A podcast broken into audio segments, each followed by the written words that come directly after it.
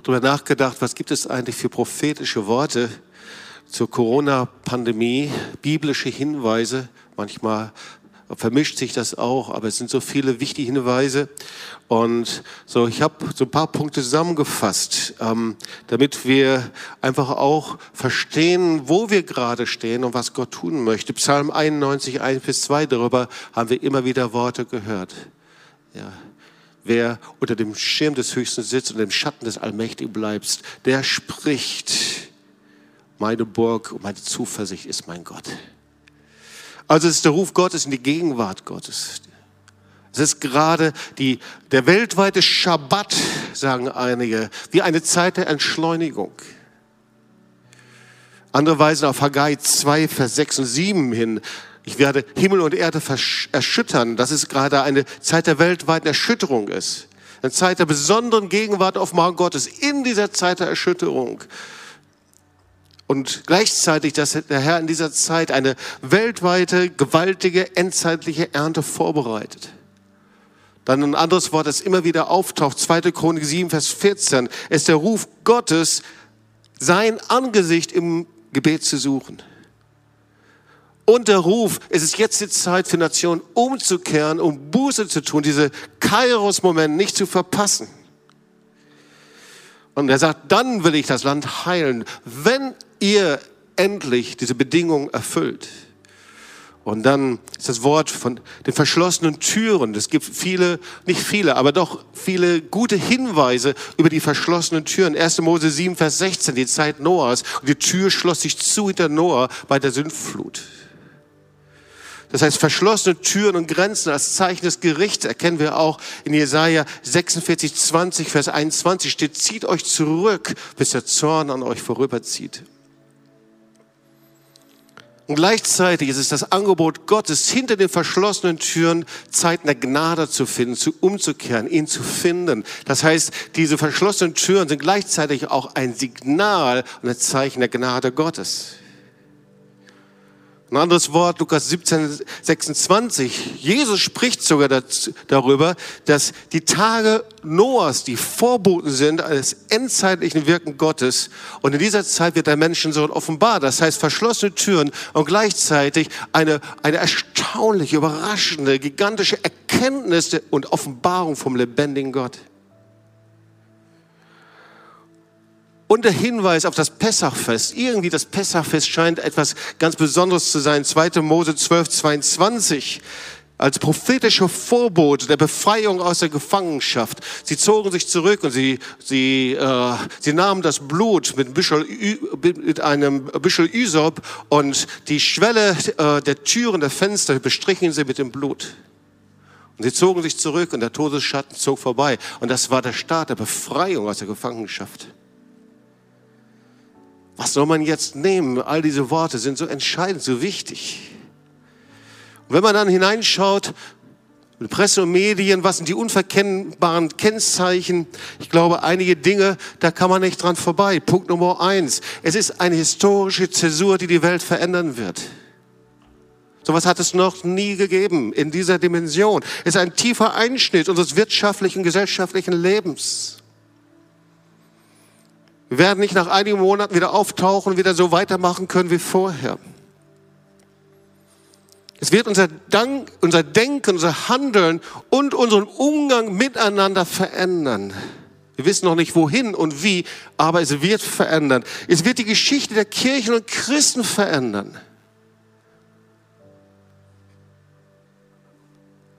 Und wenn man das alles zusammennimmt, dann sieht man, es ist das Ende der vergangenen Zeit und der Beginn einer neuen Zeit. Und ich frage mich, was wird das für eine Zeit sein? Gehen wir auf eine Zeit des Gerichts zu oder eine Zeit der Gnade? Und wenn man sich die verschiedenen Statements und Aufsätze anschaut, dann gibt es immer diesen Kampf, Gericht oder Gnade. Werden wir uns unsere Herzen zu Gott bekehren, Vielleicht einfach, weil wir merken, unsere Götzen und unsere Ideologien, unsere Vorstellungen und das, was uns so wichtig war, haben einfach nicht geholfen. Oder werden wir wie der Pharao unser Herzen verschließen und noch, noch mehr verschließen und uns von Gott ganz abwenden in den Nationen. Darum geht es gerade. Das ist dieser Kampf. Ihr Lieben, ich bin davon überzeugt, dass wir mitten im endzeitlichen Handeln Gottes sind. Gott hat seine Hände ausgestreckt und will seine Liebe Barmherzigkeit erweisen. Da gibt es keinen Zweifel. Er hat seine Hände ausgestreckt. Er will Finsternis in Licht verwandeln. Er will sich erweisen in all diesen tragischen und schrecklichen Bildern, die wir sehen, in all der Not. Und sein Ruf darin ist umso lauter. Ich habe dich je und je geliebt, darum habe ich dich zu mir gezogen aus lauter Güte. Und irgendwie ist es der laute Weckruf Gottes an uns in die Nation hinein. Und da gibt es zwei Geschichten aus der Bibel, die du kennst. Und über die ich Gottes Reden, über diese Zeit höre. Da höre ich etwas und das möchte ich dir weitergeben. Und ich möchte eine Vorbemerkung weitergeben. Ich schaute meine Predigten in der Vorbereitung durch und es hat ja im letzten Jahr viele prophetische Worte gegeben über diese Zeit, muss man einfach sagen. Sehr, sehr konkret. Und ich schaute am 25. August 2019, da sagte ich, es wird einen Sturm geben, wie wir ihn noch nie erlebt haben. Und dann Stürme, Bedrohungen, Krisen werden um uns herum weitergehen und unabhängig davon, wie katastrophal die Ereignisse in der Welt sein werden, wirst du in der Gegenwart Gottes sicher sein und von dort aus durch deinen Glauben die gewaltigen Werke Gottes tun. Genau da sind wir jetzt.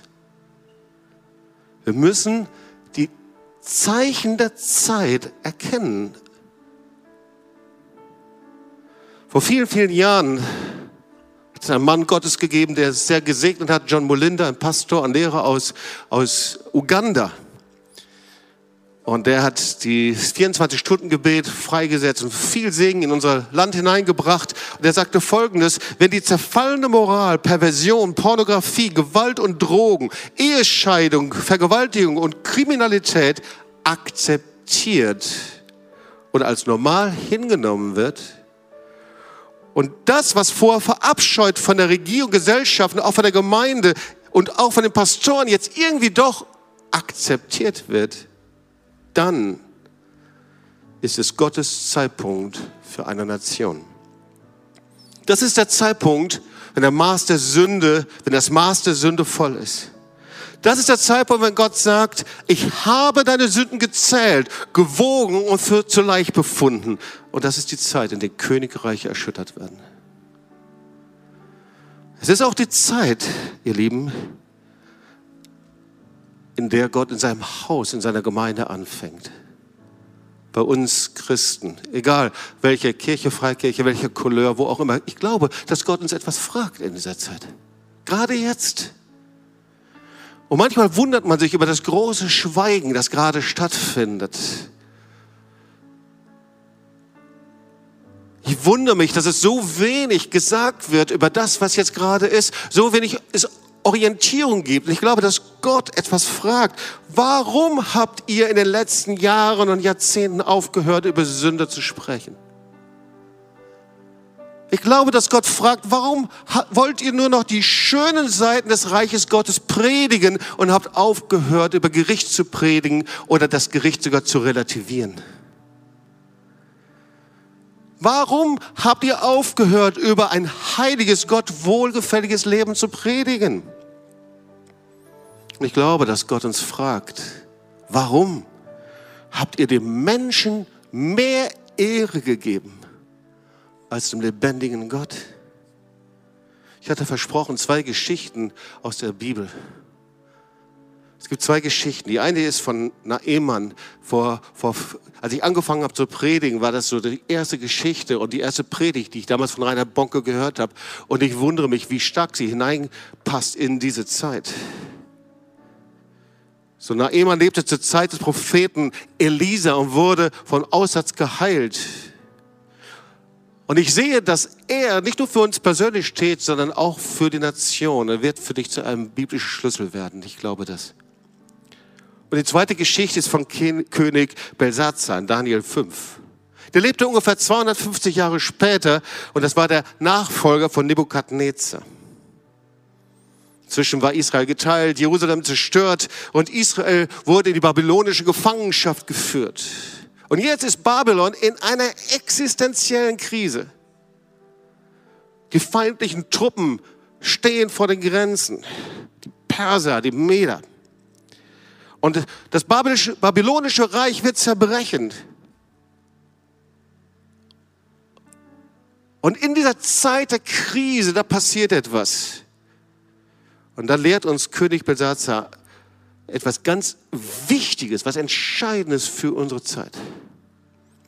Das ist die Geschichte von Belsazars Gastmahl. Das steht in Daniel 5. Ich denke, viele von euch kennen diese Geschichte. Sie ist sehr einprägsam. Ich will einige Verse daraus lesen und dann die Geschichte wiederholen auch. Auf jeden Fall feierte Belsazar ein Mahl mit tausend seiner besten Leute. Da waren die Regierungsbeamten, alle waren da und sie feierten und Luther schreibt darüber und sie soffen sich voll. Und als er betrunken war, ließ er die goldenen und silbernen Gefäße herbringen, die sein Vater Nebukadnezar aus dem Tempel in Jerusalem geraubt hatte. Und ich will kurz mal einige Verse lesen daraus von Vers 22. Und da steht, du Belsazar warst überheblich gegen den Herrn des Himmels und hast die Becher seines Tempels holen lassen. Ihr habt Wein aus ihnen getrunken, du und die mächtigsten Männer in deinem Reich, deine Frauen und Nebenfrauen. Und währenddessen habt ihr ein Loblied angestimmt auf die Götter aus Silber, Gold, Bronze, Eisen, Holz und Stein. Dabei können diese Götzen weder hören noch sehen noch irgendetwas wissen. Dem Gott ergeben, der dein Leben erhält und dein Schicksal lenkt, hast du nicht Ehre gegeben. Deshalb hat er diese Hand gesandt und diese Schrift geschrieben. Das ist die Schrift, die geschrieben wurde, Mene, Mene, Tekel, Parsin. Und diese Worte bedeuten folgendes, Mene heißt gezählt, Gott hat die Tage deiner Herrschaft gezählt und ihr ein Ende bereitet. Tekel heißt gewogen, du wurdest auf der Waage gewogen und für zu leicht befunden. Parsin heißt geteilt. Dein Reich wird geteilt und den Medern und Persern gegeben werden. Und wir wissen, dass noch in derselben Nacht dann Belsazar, der babylonische König, getötet wurde. Und ich frage mich, was war denn da eigentlich so dramatisch? Sie nahmen diese goldenen Gefäße und sie tranken daraus, die silbernen Gefäße. Und was waren das für Gefäße? Wir lesen, es waren Gefäße aus dem Tempel. Nebukadnezar hatte sie vorher herausgenommen und hatte sie schon längst zweckentfremdet. Die lagerten inzwischen schon längst in Babylon. Mit den Gefäßen war schon längst was passiert. Die goldenen und silbernen Gefäße des Tempels, die lagen da irgendwo rum in Babylon. Und jetzt kam Belsatzer auf diese Idee und sagte, bringt mir diese goldenen Gefäße, diese silbernen Gefäße. Und ich fragte mich, wo kommen die eigentlich her, diese goldenen silbernen Gefäße? Und weißt du was? Ähm, das ist die Geschichte um Pessach herum. Jetzt sind wir wieder bei Pessach. Und da kannst du nachlesen, 2. Mose 3, 22, da soll jeder aus Ägypten, sie sollen goldene und silberne Gefäße und Kleider den Volk Israel mitgeben, bevor sie ausziehen aus Ägypten. Und dann laufen sie also mit den silbernen Gefäßen, mit den goldenen Gefäßen, sie laufen durch das Rote Meer, sind vollgepackt.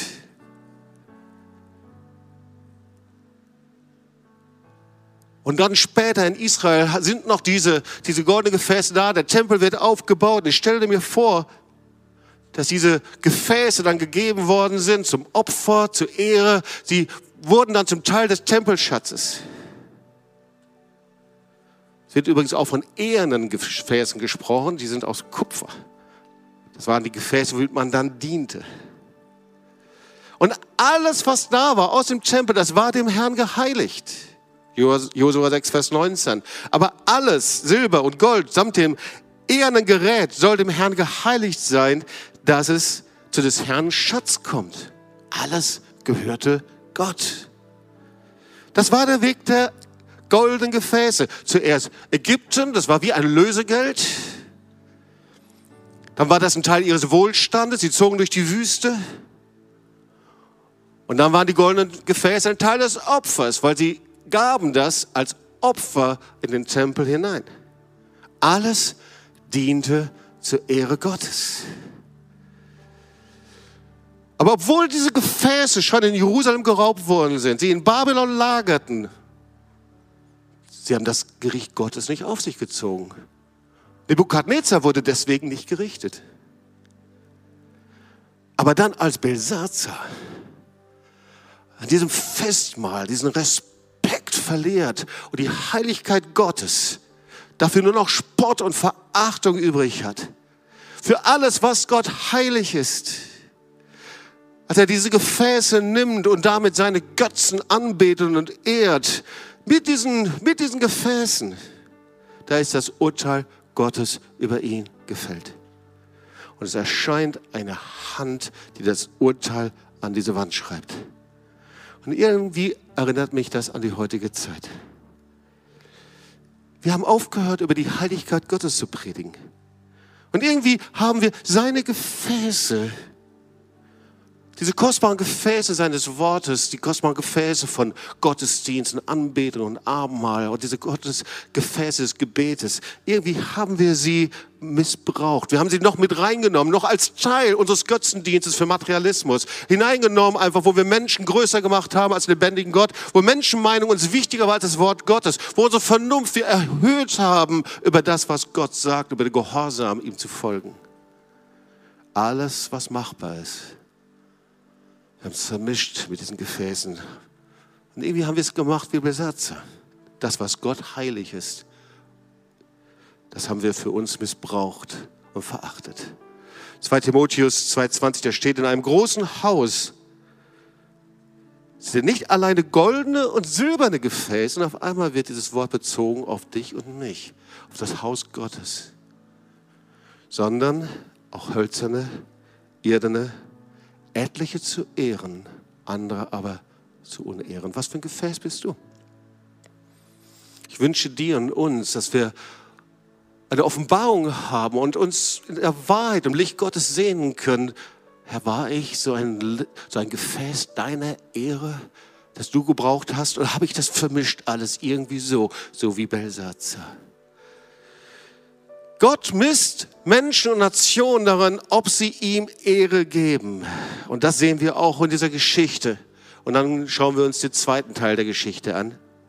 Sie haben Wein daraus getrunken, steht da in den Versen und dann Vers 23. Dem Gott dagegen, der dein Leben hält und Schicksal lenkt, hast du nicht die Ehre gegeben. Und dann waren diese Worte, Mene, Tekel, Parsin gezählt. Ich habe die Tage Babylons gezählt und sie sind jetzt vorbei. Ich habe dich gewogen und du wurdest zu leicht befunden, weil du anstatt den lebendigen Gott geehrt hast, hast du deine Götzen, hast du Menschen, dich selbst, dein Geld, deine vielleicht auch humanistische Gesinnung, dein Glauben, deine Ideologie über Gott angebetet und über ihn gestellt. Und deswegen steht das Urteil geteilt. Die Reiche dieser Welt werden gegeneinander gehen, sie werden zerfallen und sich teilen.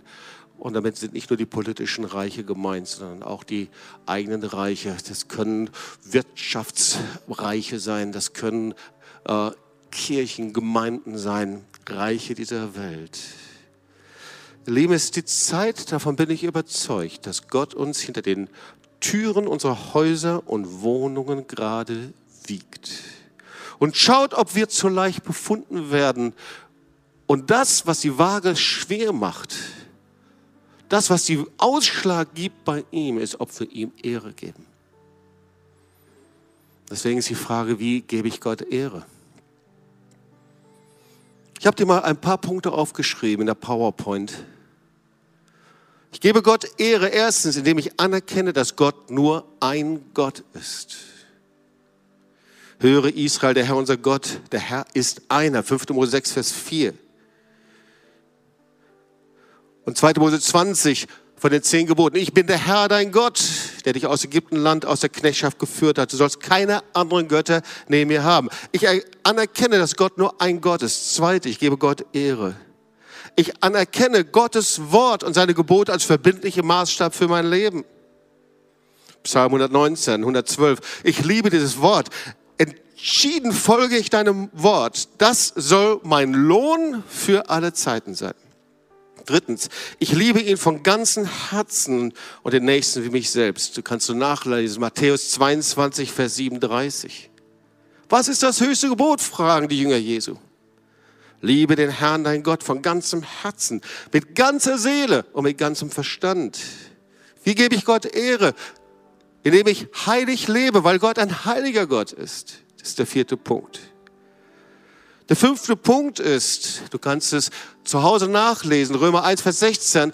Ich ehre Gott, weil ich mich, wenn ich mich des Evangeliums nicht schäme, ich schäme mich des Evangeliums nicht, denn es ist eine Kraft Gottes. Ich gebe Gott Ehre und dann bekenne ich Jesus Christus als Herrn oder Löser. Sechster Punkt. Und ich gebe Gott Ehre, wenn ich sage, ich lebe ein Leben, das Gott gefällt. Epheser 5, Vers 2. Und führt euer Leben in der Liebe, wie auch Christus uns geliebt und sich für uns hingegeben hat, als Gabe und Opfer für Gott, als ein lieblicher Wohlgeruch. Gibst du Gott Ehre? In dieser Zeit, in der wir gewogen werden, oh, ich bete, dass ich und du und wir alle, dass wir in unserer Nation nicht für zu leicht befunden werden. Sind wir die und bist du derjenige, diejenige, die Gott Ehre gibt? Oder sind wir wie Belsatzer, die die heiligen Dinge Gottes, die heiligen Gefäße Gottes, das, was uns anvertraut hat, vermischt haben mit Götzendienst dieser Zeit? Unserem Intellekt, unserer Vernunft, unserem Materialismus, unserem Vorstellungen, unserer Ideologie. Und hier ist die zweite Geschichte in den letzten Minuten der Predigt, aber ganz wichtig. Die steht in 2. Könige 5 und Lukas erwähnt sie auch, Lukas 4, Vers 27. Das ist die Geschichte von Naemann.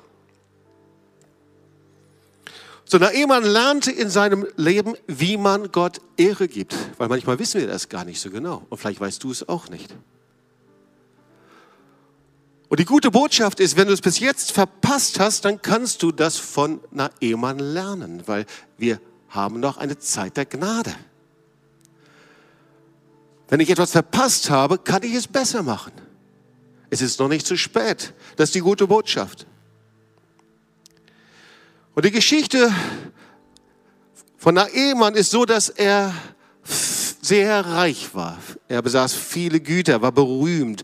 Er war ein erfolgreicher Mann, hatte Beziehung ohne Ende. Man kann nachlesen, er war ein Freund des Königs.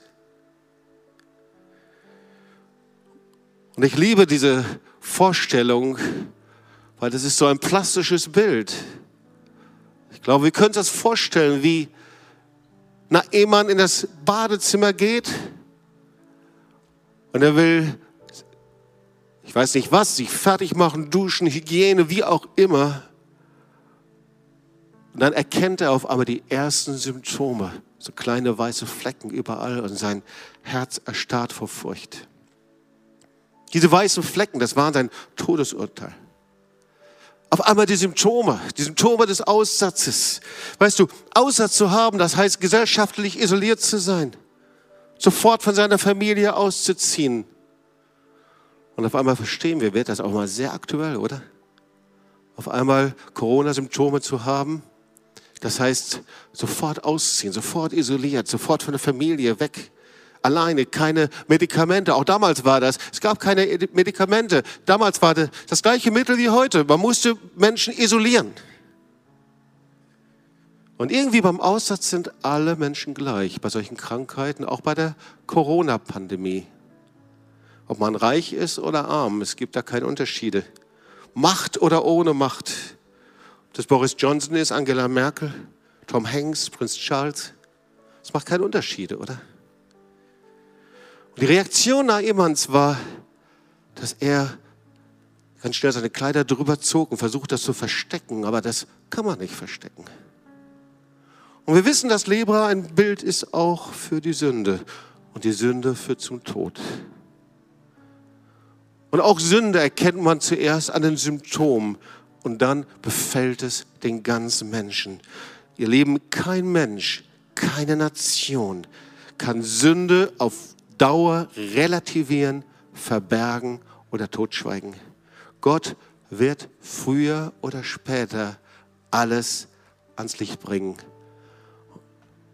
Wir lesen das, na, Ehemann hatte eine Sklavin, die war Jüdin aus Israel und ergreift das wie ein Strohhalm, jemand, der ertrinkt, seine letzte Hoffnung. Sie sagt, geht nach Israel zum Mann Gottes.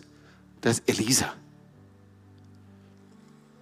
Zum Ende der Predigt wollen wir von Naaman lernen. Er machte drei Fehler. Wir wollen diese drei Fehler nicht machen, oder? Der erste Fehler war, er versuchte sich Heilung zu erkaufen. 2. Könige 5, Vers 5. Da ist also der König von Aram, das ist also der König von Naeman, der sagt, geh nach Israel, ich schreibe dir einen Brief, ich gebe dir 10 Zentner Silber, 6000 Schekel Gold und 10 Feierkleider. Er denkt, er kann das erkaufen. Und da muss ich auch an diese Zeit denken. Wir können versuchen, alles Geld zu investieren. Wir können Milliarden ausgeben, um die Wirtschaft zu stärken. Aber wir werden Heilung nicht erkaufen können. Wir können Rettung nicht erkaufen. Wir können ebenso unsere Rettung und Erlösung nicht erkaufen. Und Gott sagt, ich will euer Geld nicht. Es ist gut, wenn Wirtschaft gestärkt wird, gar keine Frage. Aber ich will euer Geld nicht, sagt der lebendige Gott. Ich möchte dein Herz. Er sagt das zu dir. Ich möchte nicht deine Kraft, deine Leistung, dass du funktionierst. Diese Zeit, ich möchte dein Herz haben.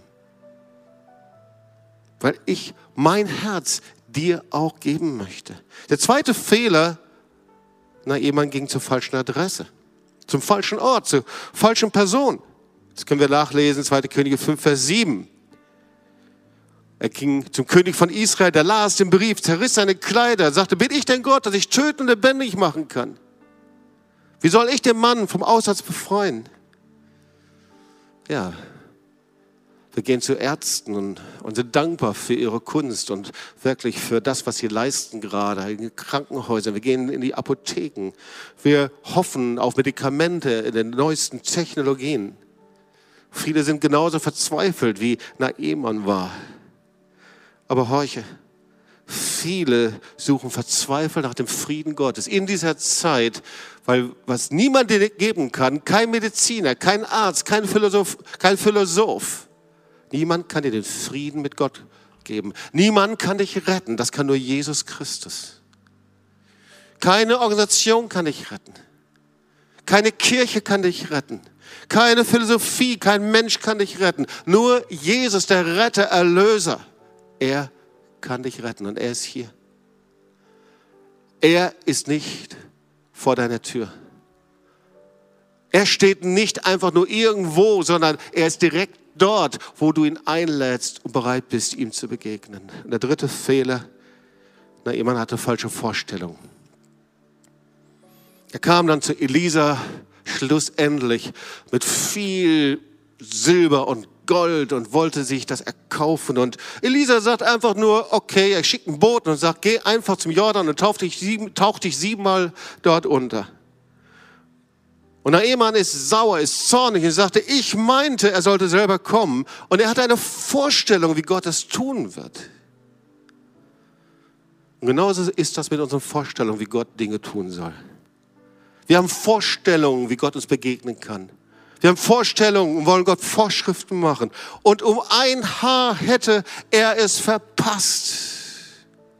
Schau mal, wenn du da bist gerade und hörst dieser Predigt zu,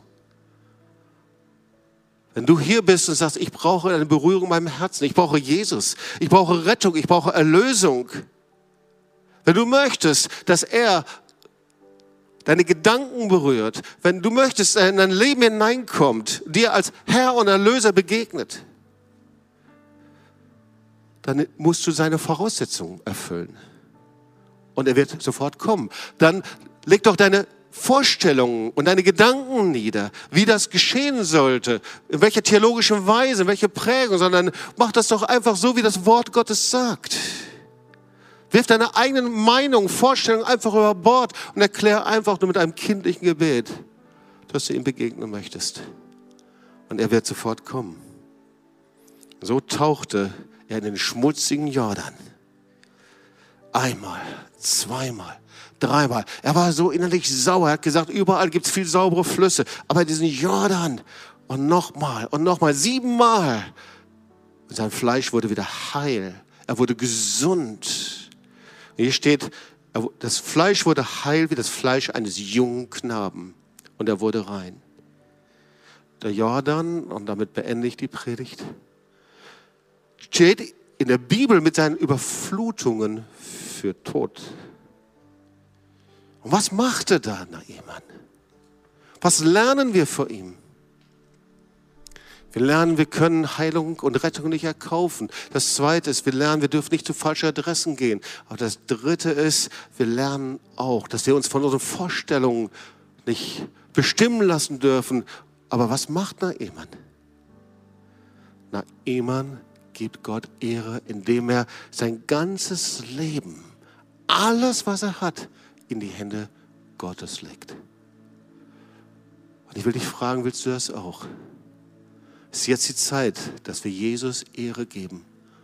Dem Vater, Sohn und Heiligen Geist. Na, Ehemann übergab sein Leben völlig in die Hände Gottes. Und er wurde rein. Wie wäre das, wenn wir das überall machen? Überall dort, wo du gerade diese Predigt zuhörst. Vielleicht zum ersten Mal deine Hände völlig über, deine, deine, dein Leben völlig in die Hände Jesu legst. Dein Leben völlig in die Hände Gottes übergibst. Das ist ihn zu ehren. Herr, hier ist mein Leben mit allem, was ich bin, mein Geist, Seele, Leib. Herr, all meine Empfindungen und Ängste, ich übergebe es in deine Hände. Das ist eine Antwort,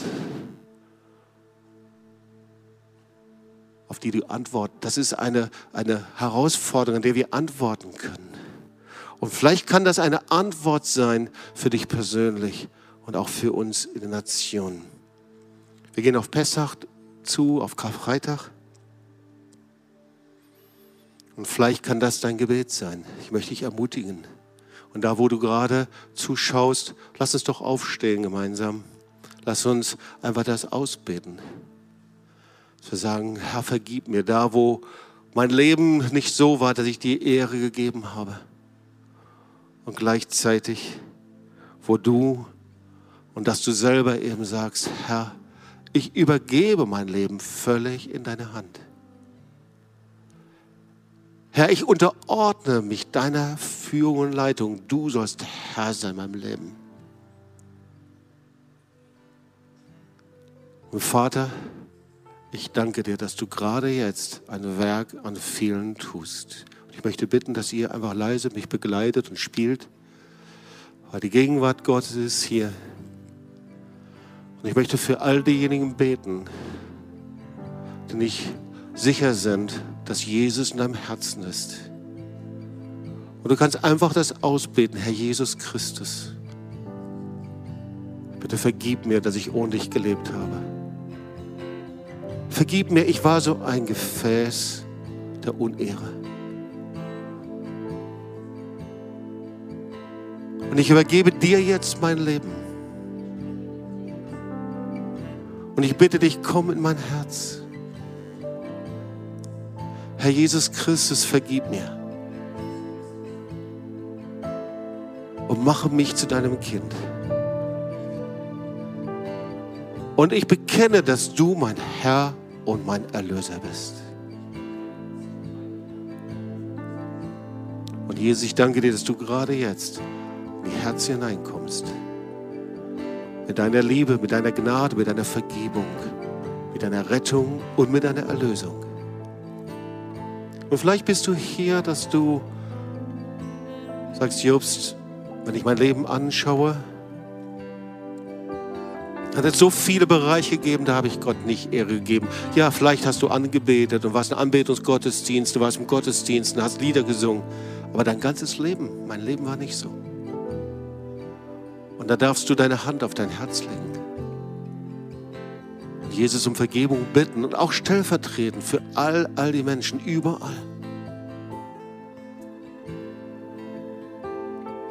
Die aufgehört haben, Gott Ehre zu geben und ihm nachzufolgen. Und du darfst es ausbeten an deinem Platz. Herr, ich übergebe dir mein ganzes Leben. Gerade jetzt in dieser Zeit der Krise. Ich vertraue dir. Verwandle mein Leben zu einem Leben, das dir Ehre gibt. Im Namen Jesu, Amen und Amen. Es ist gleich Gelegenheit, dass ihr füreinander beten könnt, miteinander beten könnt. Wir sind fast am Ende dieses Gottesdienstes. Aber der Gottesdienst kann bei dir zu Hause weitergehen. Wir werden auch hier nicht von der Bühne gehen, sondern werden hier für dich beten. Ihr dürft füreinander beten. Ihr könnt, da wo ihr in Familien zusammen seid, oder aber ihr ruft einander an. Oder aber wo niemand da ist für dich, ruf uns an und wir werden für dich beten. Vater, ich danke dir für diese wunderbare Zeit und wir bitten dich, Herr, gib unserer Nation Gnade, dass wir nicht als zu leicht befunden werden sondern dass wir Nation sind, die dir Ehre geben. Im Namen Jesu. Amen.